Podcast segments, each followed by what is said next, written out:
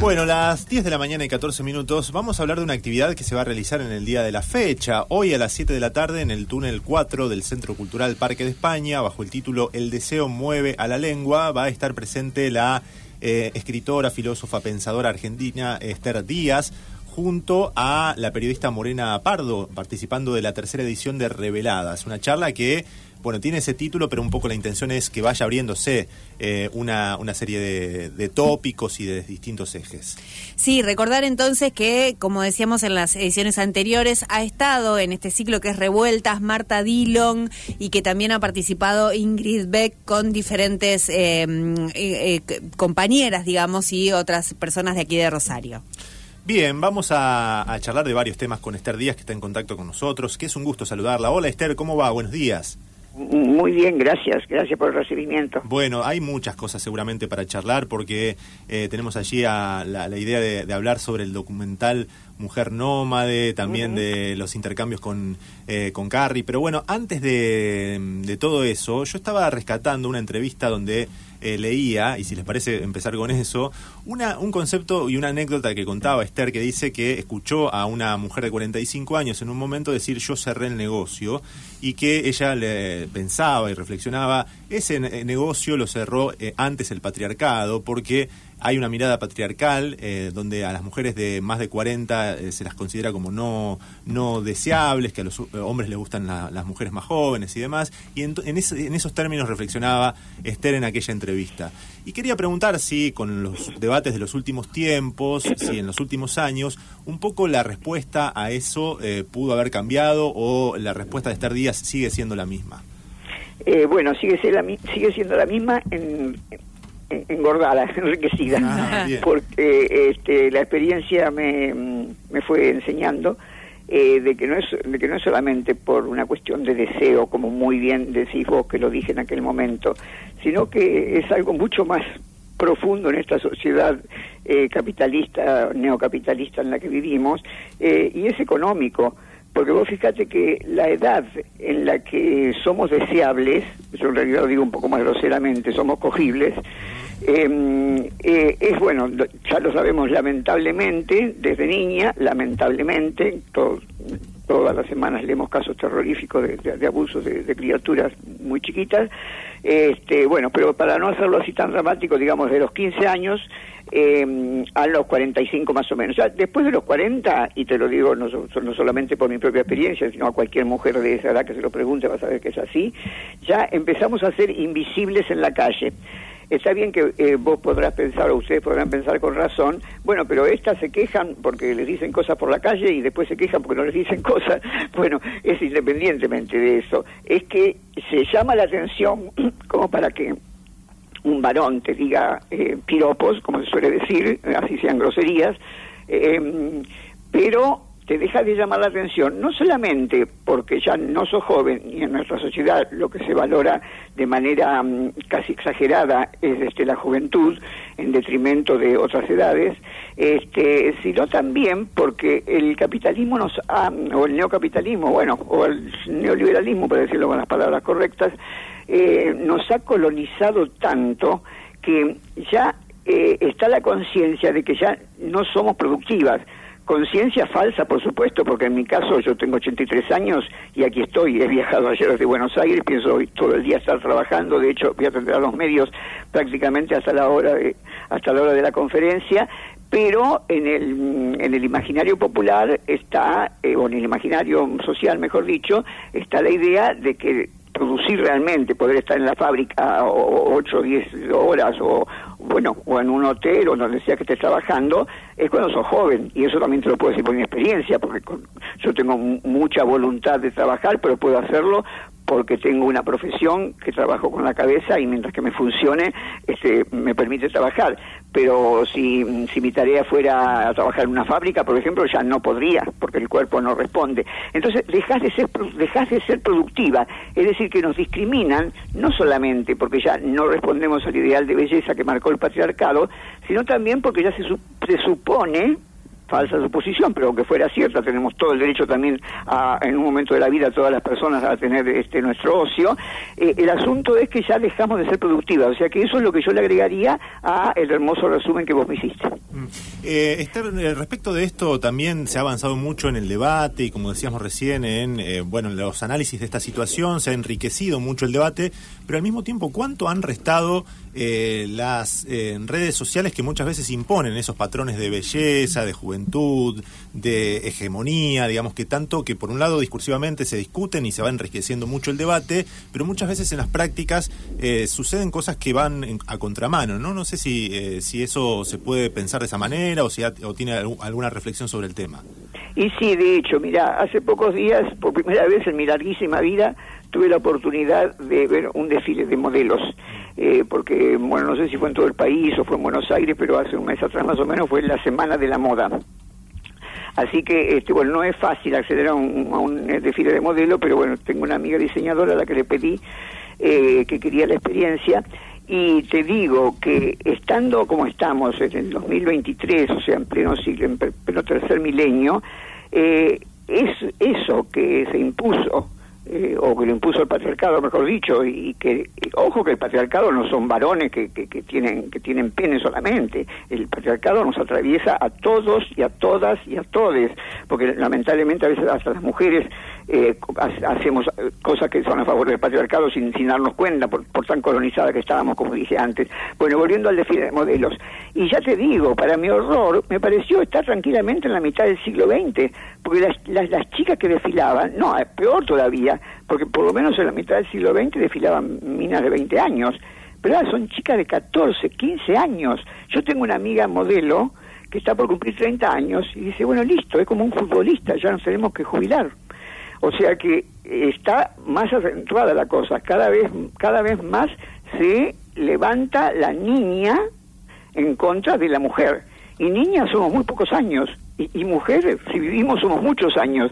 Así que es una contradicción muy fuerte. Lo que me preguntaste es una pregunta muy pertinente porque cada vez avanza más. O sea, porque yo imaginaba, bueno, en esta, en esta, a esta altura del partido, este desfile lo vi en el Teatro San Martín, en la calle Corrientes, este, pasará alguna, alguna chica gordita, pasará alguna señora con, con más edad. No, no, no, eran todas modelitos de 14, 15 años o sea, con a tal, a tal punto que parecía toda la misma. Claro, sí, incluso como una, retroceder a los 90 cuando estaba toda esa disposición, ¿no? tal cual. Mm. Sí, sí, sí, sí, Así, así, que ya te digo, este, la, porque eh, todo el trabajo que hacemos las la feministas humildemente, porque bueno, lo que yo hago es más bien teórico, pero hay gente que trabaja, que se mete en las villas, o sea, que, que, se mete en los lugares de trabajo, o sea, que, que realmente hace militancia, en la, se mete las manos en el barro de la investigación, como digo yo, este, y, y se dicen lo mismo, es decir, cada vez se agrava más. O sea, lo que hemos cobrado con los movimientos feministas, y por eso se llama revueltas lo que vamos a hacer esta noche, o sea, en el sentido que nos hemos revolucionado, sí, hemos revuelto algunas cosas, es más visibilidad. Pero a nivel de derechos y de reconocimientos, creo que estamos, como se suele decir, como cuando vinimos de España. Claro, Esther, ¿cómo estás? Buenos días. En, eso te iba, te iba a decir porque también pensaba que no solo la, la, edad, la juventud es una etapa muy corta, sino, digo, pensándolo en términos del, del desfile de, modelos que vos decías, sino también son muy pocas las mujeres jóvenes que eh, pueden tener esos cuerpos hegemónicos que responden, ¿no? A lo que pide ese, ese, ese desfile, ¿no? En este caso. Obvio, si lo sabremos, el 90% claro. de las mujeres normales, entre comillas, cuando tenemos que comprar algo.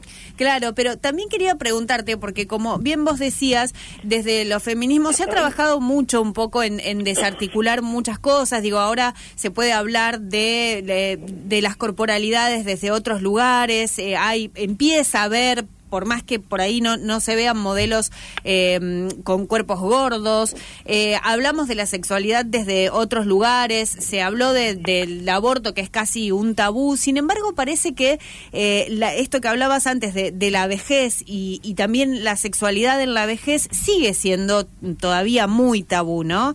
Eh, quería preguntarte, bueno, primero si, si pensás que sigue siendo un tabú y después también eh, cómo fue para vos que Mujer Nómade, digamos, eh, que es tu documental, bueno, mostrás tu cuerpo tal como es, tenés una relación sexual con alguien más joven, digo, ¿cómo fue para vos atravesar, ¿no? Ese, ese, eso si es que consideras que es un tabú, a, mostrarlo públicamente en un documental?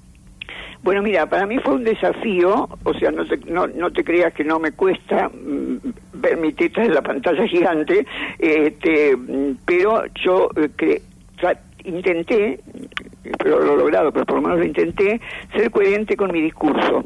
Porque yo desde, desde muy joven, o sea, desde joven, mejor dicho, no muy joven, porque empecé a estudiar de grande, como más o menos saben mi historia, este, mm, eh, siempre pensé, bueno, si yo quiero estudiar filosofía, no va a ser por el concepto mismo, va a ser para tratar de llevar a la realidad esos conceptos que yo estudié. Y sin saber muy bien todavía lo que era la filosofía y la sociología, etcétera, yo pensaba, quiero hacer una filosofía social. Esto lo pensaba a priori, ingenuamente, cuando era solamente una chica de barrio. Sigo siendo una chica de barrio, pero con, con títulos, digamos.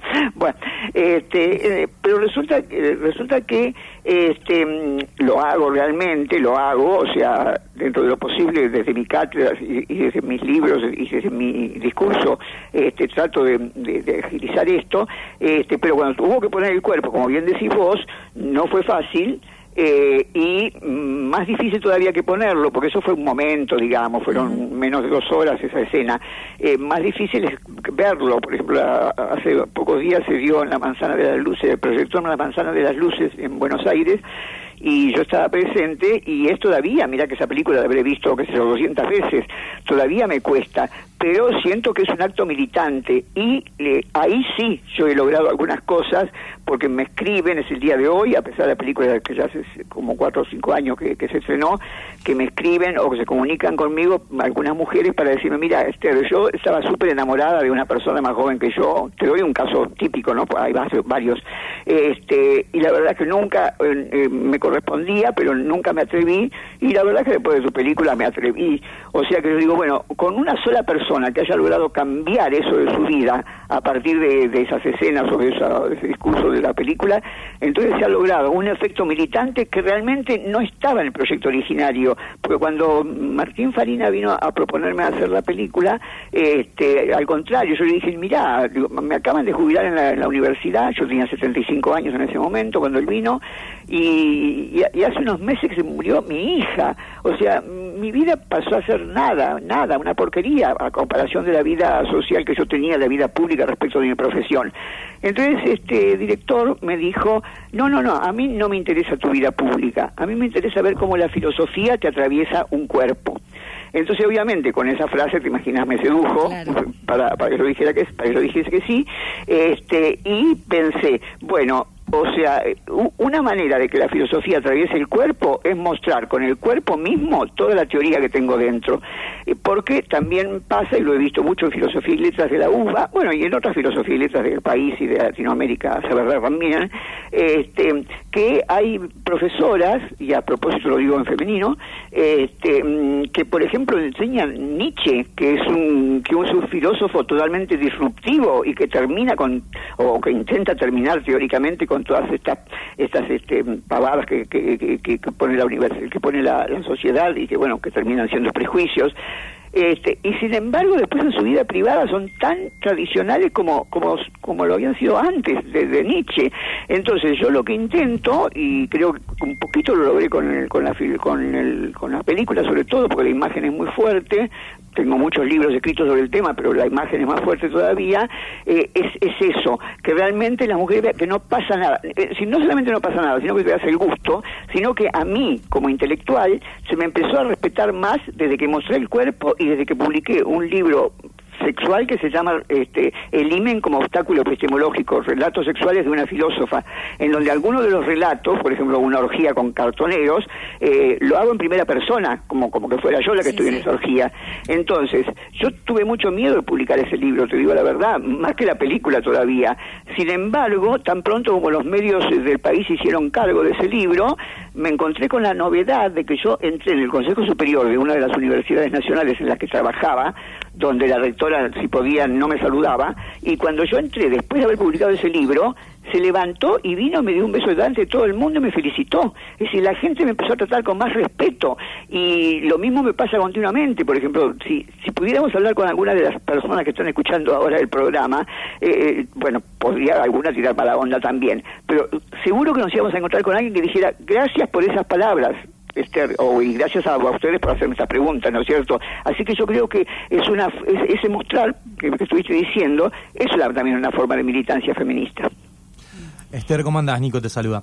¿Qué tal? Eh, ¿cómo, ¿Cómo pensás, cómo analizás y cómo vivís también eh, luego, luego de una etapa bastante revulsiva en la cual se han puesto un montón de paradigmas en cuestionamiento, este intento de restauración conservadora que viene de algunos sectores tratando de imponer nuevamente no esto de familia, tradición y propiedad, digo, y, y, un liberalismo en lo económico acompañado de un conservadurismo en, los, en lo social y en lo civil. ¿Cómo, cómo lo estás viendo? Bueno, mira, esto en, desarrollo, en proceso, es bastante coherente, eh, es malo, ¿no? Pero es coherente porque porque el poder, cuando siente que se le están moviendo las redes del poder, como diría Foucault, eh, trata de defenderse como puede. Entonces, vos fijate que desde que empezó el tema de ni una menos y las marchas por este, pedir, bueno, no, no violencia, leyes como la que por suerte hemos logrado del aborto legal, y bueno, y otras, tan tantas que en la Argentina, o sea, este, la, identidad de género, el matrimonio igualitario, etcétera, este, todo, todo esto lo irrita más al paternalismo, entonces se pone mucho más agresivo. Vos, eh, creo que en la segunda, ni una menos que se hizo en el país, en Mendoza hubo un tipo que la esperó a la mujer que saliera de la marcha y la mató ahí mismo, delante de las compañeras. O sea, eso es, es la, evidencia más grande de que están desesperados porque no es que el hombre, no es que el, no, no es el hombre, perdón, no es que el patriarcado perdió el poder, pero es que estamos visibilizando sus injusticias y estamos visibilizando ya lo había dicho Marx, no estoy inventando nada. Marx dijo que eh, la explotación comienza realmente con la división del trabajo doméstica. Cuando el hombre decide que la mujer, además de hacer las cosas de la casa y, de parir y de, y de, amamantar y de atender al bebé, tiene que salir también a laburar y, hacer todas las cosas y no se le paga nada por ello. Es decir, que la, mm, esta discriminación de, media humanidad, porque en última instancia, bueno, las mujeres somos un poquito más en, cantidad que, que la cantidad de humanos que hay en el, en el mundo, este, es, es algo que no quieren perder. Entonces, el ejemplo que me gusta dar es cuando España nos conquistó. Cuando España conquistó Latinoamérica, eh, no es que no haya hecho bestialidades, las hizo, hubo, hubo algunos españoles que mm, mm, eh, violaban a una india y después le sacaban las tripas y, la ahorcaban con las mismas tripas de la, con las mismas eh, vísceras de la, de la India. Este, pero no fue una cosa terrorífica como en Estados Unidos, o sea, eh, en general. ¿Hasta cuándo? Hasta que empezó a perder el poder. Cuando mm, España empezó a perder el poder en América Latina, que empezó desde abajo para arriba, pensando en el mapa, ¿no? Desde el sur para el norte, eh, cada vez se puso más cruento. Mira, yo estuve 15 días trabajando en Puerto Rico, así que tuve la oportunidad de ver museos de la época mm, bueno, nunca se independizó eh, Puerto Rico porque dejó de ser dependiente de, de, España y pasó a ser dependiente de Estados Unidos.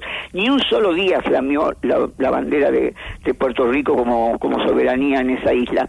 Y las cosas que vi en los museos de ahí y que también se ven algo, no tanto, pero también se ven en Cuba, que, que eran los dos bastiones que le quedaban, son terroríficos. Así que cambiando lo que hay que cambiar, yo pienso lo mismo con el paternalismo, en la medida, o el machismo, como le queramos llamar, en la medida en que se van, que van perdiendo derechos, ese derecho absoluto de, amo y señor, el dueño de todo que se tenían, por lo menos que no, sé si los van perdiendo, pero se va visibilizando la injusticia, se va, se pone más cruento. Eh, incluso te redondeo con una frase de, de Hegel. Hegel decía, cuando una gran máquina histórica avanza, y al feminismo lo considero una gran máquina histórica, yo desde mi punto de vista, forzosamente mata algunas florecillas inocentes en su camino. Esas florecillas inocentes son las mujeres que siguen matando peor que antes de que, se, hubiera esos movimientos. Mm. Esther, eh, bueno, qué gusto poder charlar estos minutos. Antes de, concluir la, charla, quería una reflexión sobre ese intercambio que tuvieron con Albertina Carri, con la directora de cine, que fue un intercambio en plena pandemia, que terminó dando como resultado un podcast, también una, un libro, ¿no? Que se llama Las Posesas. Eh, bueno, ¿cómo fue esa experiencia y qué es lo, que nos podés contar como para invitarnos a, la escucha o a poder a seguir la lectura? Bueno, mira, fue una cosa maravillosa. Justamente hace pocos días este, Albertina cumplió 50 años, hizo una gran fiesta este, y yo le comentaba, ¿vos te das cuenta, Albertina, que cuando nosotros estamos personalmente, cuando nos encontramos, no, no digamos una fiesta, porque una fiesta no es un lugar para, para reflexionar demasiado en filosofía, pero nos encontramos en un bar a tomar algo, por ejemplo, y no decimos cosas inteligentes. En cambio, cuando nos escribíamos decíamos cosas inteligentes. O sea, es una cosa increíble, porque nos pidieron del CCK que durante 10 días intercambiáramos eh, mails, podíamos cambiar, intercambiar hasta 10 por día, pero lo hicimos tan profundos y, tan tan consensuados que al final no fueron nunca más de dos o tres porque son un, ensayito en sí mismo cada cada uno de, esos de, esas cartas vamos a decirle porque realmente es un género epistolar. Este y, me encontré con un alma gemela pero con un alma gemela para trabajar porque vos sabés que desde el punto de vista de la amistad no tenemos una gran amistad. De hecho no nos conocíamos cuando empezamos a escribir. Nos convocó este nos convocaron del CSK pero nosotros no, nos, no sabíamos quién era una y quién era la otra por supuesto pero no nos conocíamos personalmente.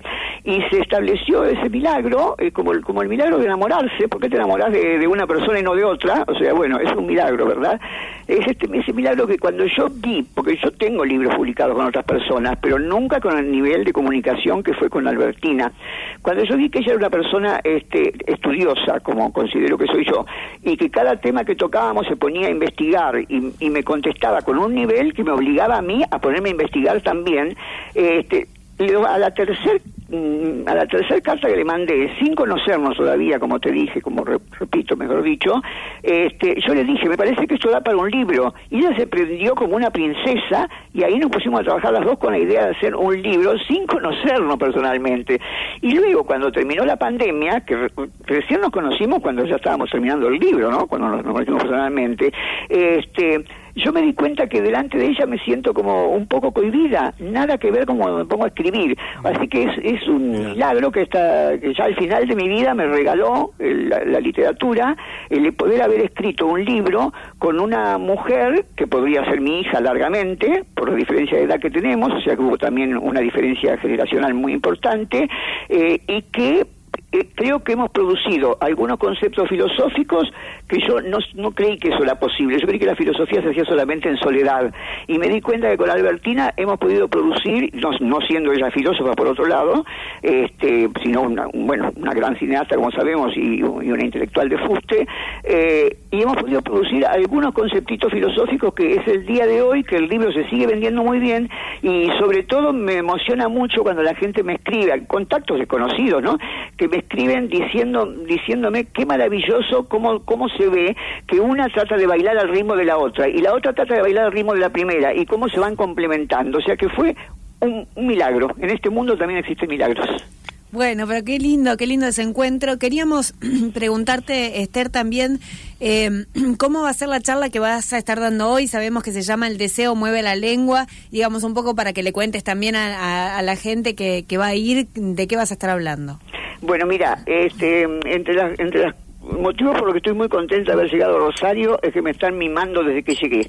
Eh, y el mimo más grande que me hicieron fue decirme, Esther, no traigas nada preparado vos ya has estudiado suficientemente en tu vida, vamos a hacer una conversación abierta. Por supuesto que va, va, va a, rondar alrededor de los temas que somos especialistas, las tres personas que vamos a estar en, la mesa, este, que es sobre el tema de, la mujer y la relación con la sociedad, porque a mí me parece, mira, estoy con ganas de que mi próximo libro sea sobre eso, va a ser muy trabajoso, pero estoy con ganas de eso, justamente a raíz de lo que, de esta invitación que me hicieron de Rosario, este, este porque yo me puse a pensar, bueno, ¿y qué aporte al pensamiento filosófico, al pensamiento conceptual hizo el feminismo? Y me doy cuenta que hizo el gran aporte de cambiar el paradigma, porque el paradigma hasta mm, principio del siglo, no, hasta mitad del siglo XX más o menos, fue totalmente patriarcal en todos los órdenes de la vida, también en la filosofía. Y incluso fue un hombre el que comenzó a romper con esto, que es Michel Foucault, al empezar a darle voz a las eh, a las minorías este, a las minorías sexuales, ¿no? Las, las sexualidades diferentes y las mujeres. Y luego eh, viene, viene eh, Judith Butler a plegarse a eso y humildemente todas las otras judicitas chiquititas que seguimos con, con eso. Así que lo que se piensa hablar esta tarde es sobre todo, sobre todo eso, es decir, cómo cambia la estructura de una sociedad a partir de que un grupo eh, milenariamente sometido empezó a decir basta. Creo que de eso se trata. Y ojo que decir basta no cuando a veces a veces hay feministas que son un poco agresivas y, y, no permiten se entienda bien el tema cuando gritan por ejemplo muerte al macho muerte al macho no quiere decir que hay que matar a hombres concretos de carne y hueso quiere decir que hay que matar a la figura al concepto macho como que es el más fuerte como que es el que más puede como que es el más inteligente bueno como que es el que tiene que estar primero como es el que tiene que, ser, que estar en la, en la jefatura mientras que las mujeres tenemos que obedecer, que solamente las mujeres tenemos que hacer trabajo de cuidado y no otro. Es decir, haber eh, revolucionado, no, no, la palabra es muy fuerte, revolucionado, haber revuelto, para hablarlo de esta noche, haber revuelto, es, eso nos toca a todos y a todas y a todes, también a los, a los varones, a los que se asumen como, como, como, este, heterosexuales, y, y, ni hablar a sexualidades diferentes, que son minorías, pero que fueron terriblemente castigadas a través de la historia. Así que creo que va a ser un aporte no solamente teórico, sino también práctico, por lo menos esa es la idea. Esther, un gusto grande ¿eh? estos minutos, así que un abrazo. Gracias, nos vemos. Hasta luego. Adiós. Esther Díaz, filósofa, pensadora y escritora argentina.